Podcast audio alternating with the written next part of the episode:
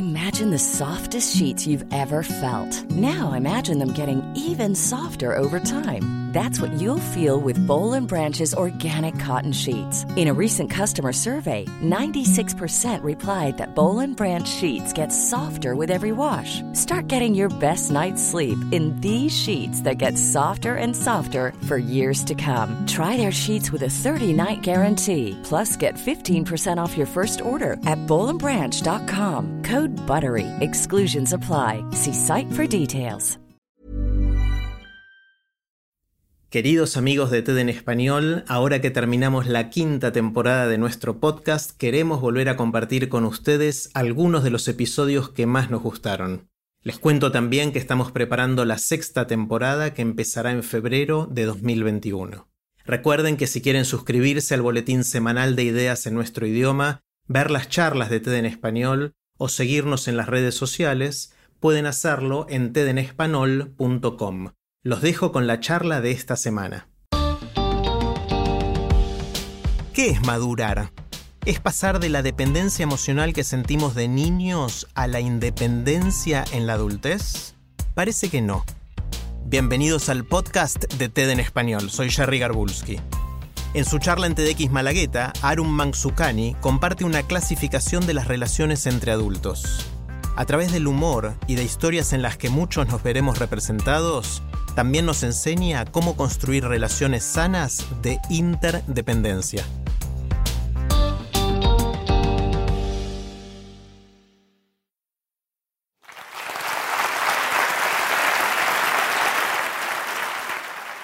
Bueno, la dependencia emocional está muy mal vista en nuestra sociedad.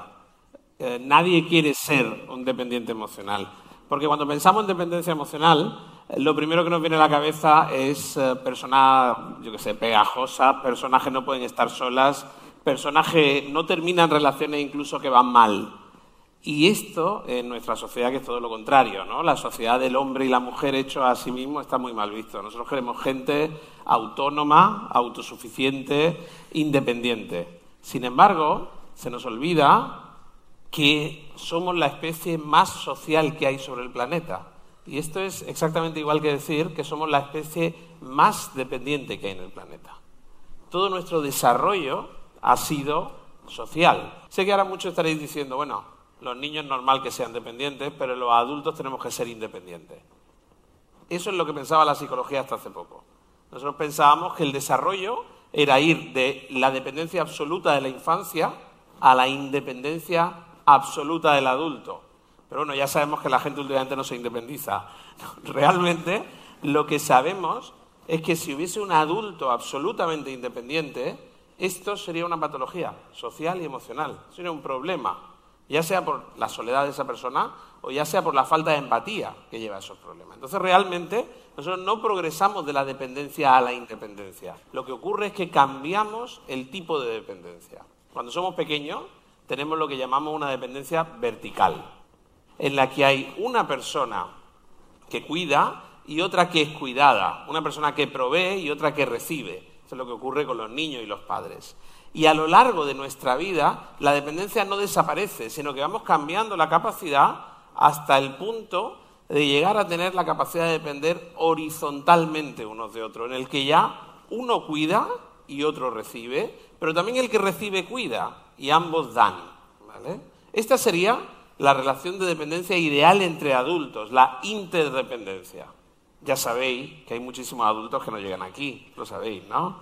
Algunos son vuestras parejas, pero bueno, deberían haber llegado aquí. Hay personas que tienen dificultades en esta transición. Hay padres que son muy buenos padres con bebés muy dependientes, pero sin embargo cuando esos niños se vuelven adolescentes y empiezan a reclamar autonomía, esto es un conflicto. Y después hay adultos que en sus relaciones de pareja no buscan este tipo de relaciones, siguen buscando a alguien que les cuide o que les provea, o hay otros que están buscando a alguien a quien cuidar, o alguien a quien salvar, o a veces alguien a quien dominar. ¿Vale? Y esto no son relaciones sanas. Las relaciones sanas de dependencia entre adultos son las horizontales. ¿Qué hace falta para tener relaciones horizontales entre adultos? Dos cosas. Esto es lo que me gusta, que sea simple. Autonomía e intimidad. Y ahora es la siguiente pregunta. ¿Cómo tenemos autonomía e intimidad? La primera variable es la regulación emocional. ¿Vale? Regulación emocional es todo aquello que yo hago para influir sobre mi estado de ánimo y mis emociones. ¿Vale? Tenemos los seres humanos básicamente dos grandes tipos de regulación emocional. La autorregulación y la corregulación. Autorregulación es todo aquello que yo hago yo solo para influir sobre mi estado de ánimo. Salir a hacer deporte, hacer meditación, hacer relajación, todo esto es autorregulación. Corregulación es lo que yo hago con otra persona o con otras personas para encontrarme mejor. Me dan una mala noticia y llamo a alguien y hablando con esa persona me encuentro mejor. Esto es corregulación. Estas son las dos grandes formas. Bueno, pues vemos que hay personas que son muy buenas autorregulándose, pero muy malas corregulándose. ¿Qué ocurre con estas personas? Que cuando se encuentran mal o cuando hay un conflicto tienden a aislarse, tienden a alejarse, porque necesitan autorregularse antes de volver a contactar con los demás. Y también vemos que hay personas que les pasa al revés que son muy buenas corregulándose, pero muy malas autorregulándose. ¿Qué ocurre? Cuando hay un conflicto o se encuentran mal, necesitan buscar al otro, buscar a gente. ¿Bien? Imaginaros que estos dos forman pareja. No tenéis que imaginar mucho. Son muy frecuentes estas parejas. En la que hay un auto y un co. Y tienen un conflicto. ¿Qué va a ocurrir? El auto va a intentar huir y el co va a ir detrás del auto. ¿No? ¿qué ocurre? No se van a corregular, se van a co-desregular mutuamente. Esta variable, la corregulación o la co-desregulación, es el elemento central que distingue a las parejas que funcionan bien de las que funcionan mal. Es un problema porque la gente, en la medida en que se co-desregula, se va alejando cada vez más, no se va acercando, se va sintiendo peor. Y la gente cuando se co-desregula no resuelve los conflictos, simplemente ¿qué hace? Aparcarlos.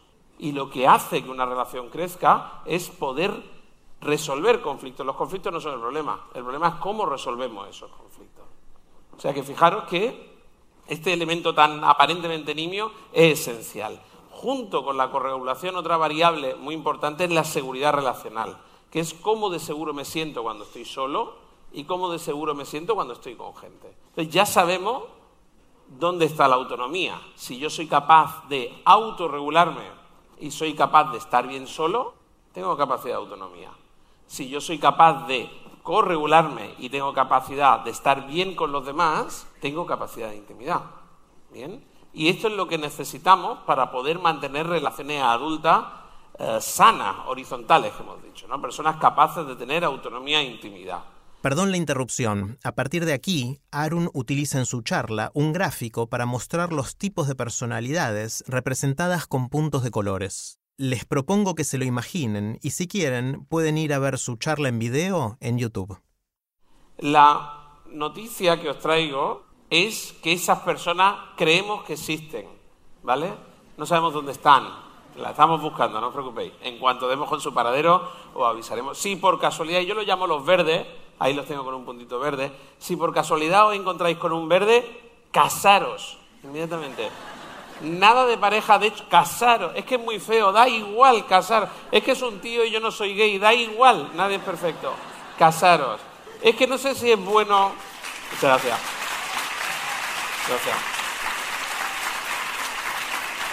Y ahora viene lo mejor. Es que no sé si es bueno en la cama. Es bueno en la cama, esto es lo peor. Porque el mayor causante de las disfunciones sexuales es la ansiedad interpersonal y no tienen. Estos tíos, tías no tienen, o sea, encima son buenos en la cama.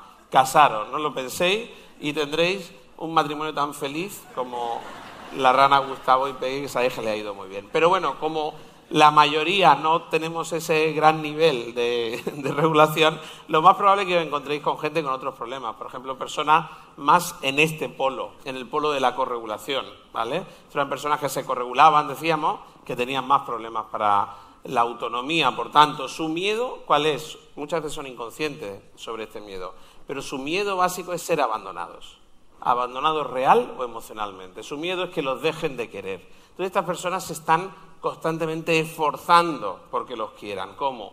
Cayendo bien, eh, currándoselo un montón, siendo muy eficaces, siendo muy eficientes, creo que muchos podréis reconocer en esto, eh, olvidándose de sus propias necesidades, fijándose en las necesidades de los demás, les cuesta mucho decir que no. ¿eh? Dicen que no dos veces, a la tercera dicen que sí, ¿vale? Entonces tenéis que insistir tres veces siempre. Siempre, siempre digo que si vais a tener un equipo de trabajo, tenéis que tener al menos uno de este polo. Lo llamamos a este polo, lo llamamos el polo dependiente sumiso. Tenéis que tener al menos un dependiente sumiso, que es el que hace las tareas que no quiere hacer nadie. ¿Vale?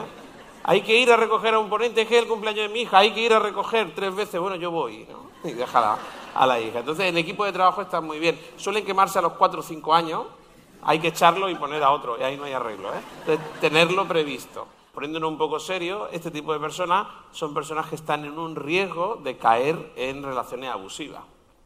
Porque, bueno, pueden caer en ellas y si caen en ellas es más fácil que no las dejen a que las dejen. También podéis tener, bueno, y con estos que hacemos, ¿no? Con los verdes os tenéis que casar, decía. Esto habéis visto que lo he puesto en amarillo, ¿no? ¿Qué tenemos que hacer? Bueno, pues depende. Si vuestra pareja es un poquito cuidadora, agradadora, fenomenal, fenomenal, ¿eh? Os va a tener como un rey, como una reina. A eso seguid con ello. Son un poco coñazos. Cada mes y medio, cada dos meses te dicen que no los quieren lo suficiente. Se sienten mal cuando ellos te han hecho el súper regalo y tú no te vas a acordar de su cumpleaños. Pero bueno, son pequeñas cosas que tenéis mano izquierda, las vais resolviendo. Si son muy dependientes, muy del polo sumiso, no, porque una cosa es que tú salgas con tus colegas una noche y a la una recibas un mensaje que te diga, pásatelo muy bien con tus amigos, cariño, te quiero. Y otro a las tres, está bien.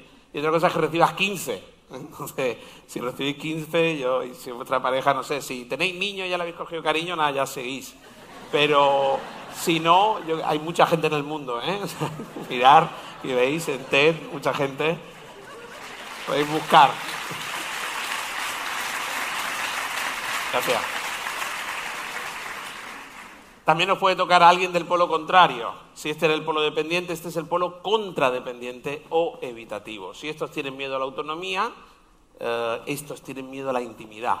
¿vale? Si su miedo era ser abandonado, el miedo de ellos es ser invadidos, perder su individualidad, perder esa autonomía que atesoran. ¿A qué se dedican entonces? A alejarse, a distanciarse, a poner espacio con los demás, necesitan mucho más espacio que los demás. No solo con los demás, también necesitan espacio consigo mismos. Ellos no lo saben, pero no notan bien sus emociones. Ellos creen que sienten menos que los demás o creen que el resto del mundo eh, estamos locos y tenemos muchas emociones, pero realmente ellos sienten menos emociones de las normales. Lo siento por los que lo estoy descubriendo hoy. Algunos Además, casi que no sienten incluso físicamente. Muchos están desconectados físicamente. Son normalmente los que bailan fatal. Se suelen dedicar a la informática con cierta frecuencia.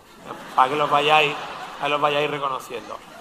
Hay maneras de reconocerlo sencillas. Os podéis poner delante de uno, están tan distanciados de sus sentimientos que os podéis poner delante de uno y decirle, oye, ¿cómo te sientes? Vamos a hablar de tus sentimientos. Y normalmente se quedan paralizados, pestañean unas tres veces y dicen, ¿eh?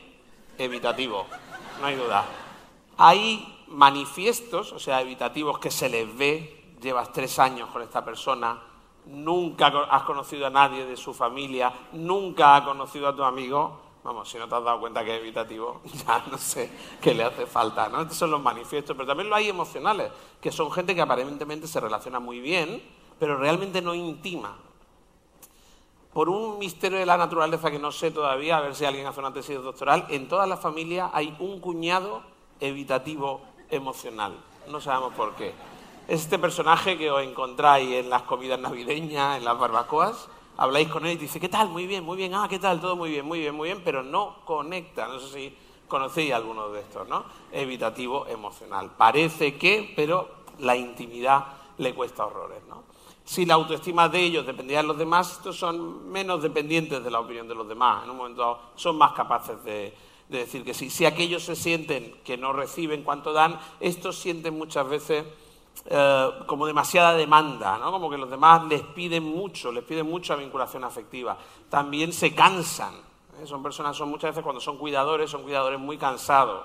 Y también se, sienten eh, culpables por sentir que no están a la altura del amor que reciben o que ellos no quieren tanto como los demás. Y el tercer gran bloque, el que no tiene tanto que ver con la regulación, sino con la seguridad relacional, es el bloque que llamamos dominante. Si aquellos eran sumisos dependientes, estos son contradependientes, estos son dominantes. Si los dependientes lo que tienen miedo es de ser abandonados, los dominantes no es que tengan miedo de ser abandonados, es como si tuviesen, nuevamente inconscientemente, en el fondo la convicción de que si las personas los conocen de verdad, los van a abandonar. Es como que tienen tal baja valía que están convencidos que van a ser abandonados. O a veces la convicción a la que han llegado a lo largo de su vida es que no se pueden fiar de los demás, que los demás te van a acabar traicionando. Entonces, cuando tú eres así, ¿cómo puedes entablar una relación? Desde el control. Es la única forma que tienes. Entonces, utilizan diferentes formas de control.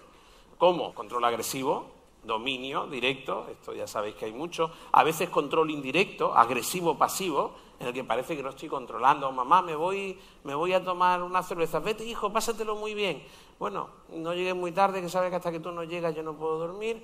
Y si, ya sabes que yo cuando no duermo me sube la tensión y cuando me sube la tensión ya ha dicho el médico que me puede dar un infarto. A las 11 en casa, porque sería un dominio agresivo-pasivo, ¿no? que tú no notas. Hay algunos incluso más sutiles, hay algunos que llamamos la dependencia inversa, que lo que hacen es cuidar, pero cuidar tanto que te hacen eh, totalmente dependiente de ese cuidado. Son cuidadores castradores, ¿no? Gente que te está envolviendo totalmente. Hay un libro de, Stephen King, Misery, hay una película también, que retrata muy exagerado un poco este tipo de patrón. Bueno, pues ahí veis, tenemos ahí esos tres grandes bloques, ¿no? ¿Qué pasa con cualquiera de estos bloques? Ya veis que ninguno de ellos mantiene relaciones horizontales, ¿no? ¿Qué pasa con estas personas cuando se encuentran a los verdes? Que hay muy pocos, pero algunos se encuentran. Difícilmente forman relación. Los verdes se vuelven racistas, están entre ellos, no, entienden a los otros. Pero los otros tampoco entienden a los verdes. ¿Vale?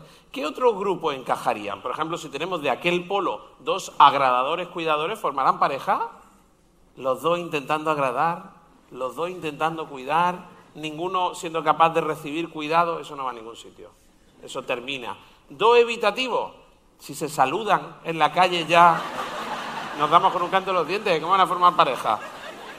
Pero imaginaros todo lo contrario, un agradador cuidador con un evitativo.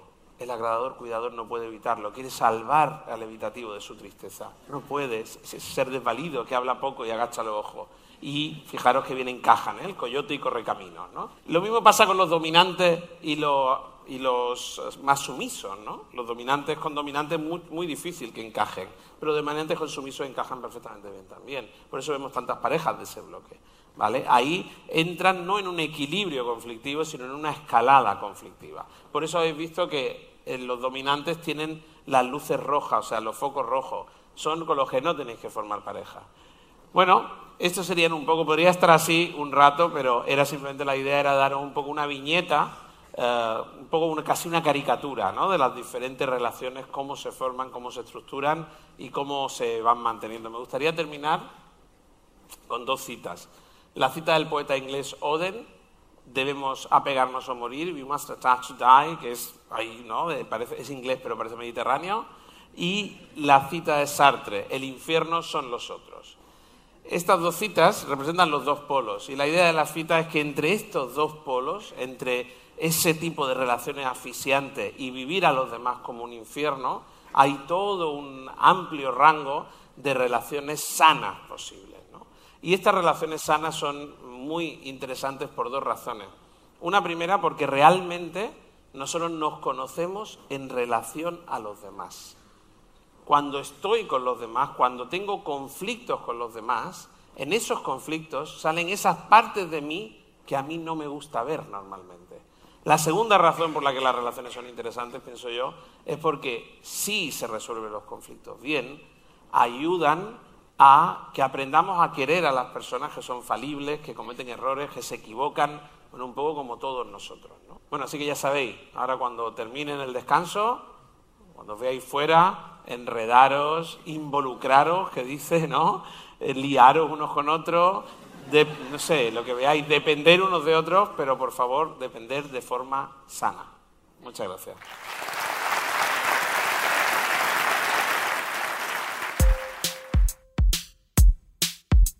Si les gusta TED en español, la mejor manera de apoyarnos es compartiendo el podcast con sus amigos. Pueden encontrar todos los episodios en Spotify, en Apple Podcast o en tedenespanol.com. También nos pueden dejar un comentario en la página de Facebook de TED en Español. Este es un podcast de TED en colaboración con Adonde Media. El sonido y la música están a cargo del estudio Pomeranek. Soy Jerry Garbulski y los espero en el próximo episodio.